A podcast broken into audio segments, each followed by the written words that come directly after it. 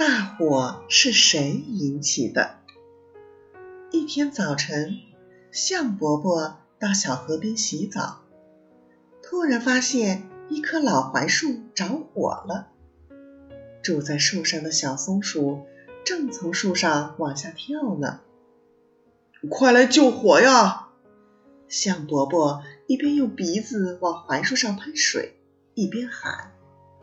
大家闻声赶来，一起动手舀起河里的水，往老槐树身上浇去。过了一会儿，火渐渐的熄灭了，老槐树只剩下了焦枯的树干。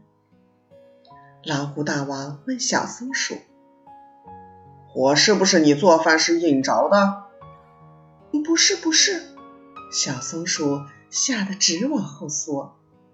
老虎大王更生气了，哼，做错了事还不承认，看我怎么教训你！一只老猕猴赶快走到老虎大王跟前，阻拦道：“大王大王，小松鼠确实没错，是老槐树自己着火烧起来的。”老猕猴接着解释说：“老槐树的年纪太大了，树身腐烂发酵，就会产生可燃气体。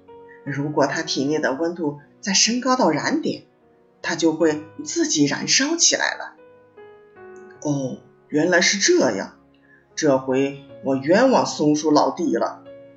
老虎大王抱歉地说。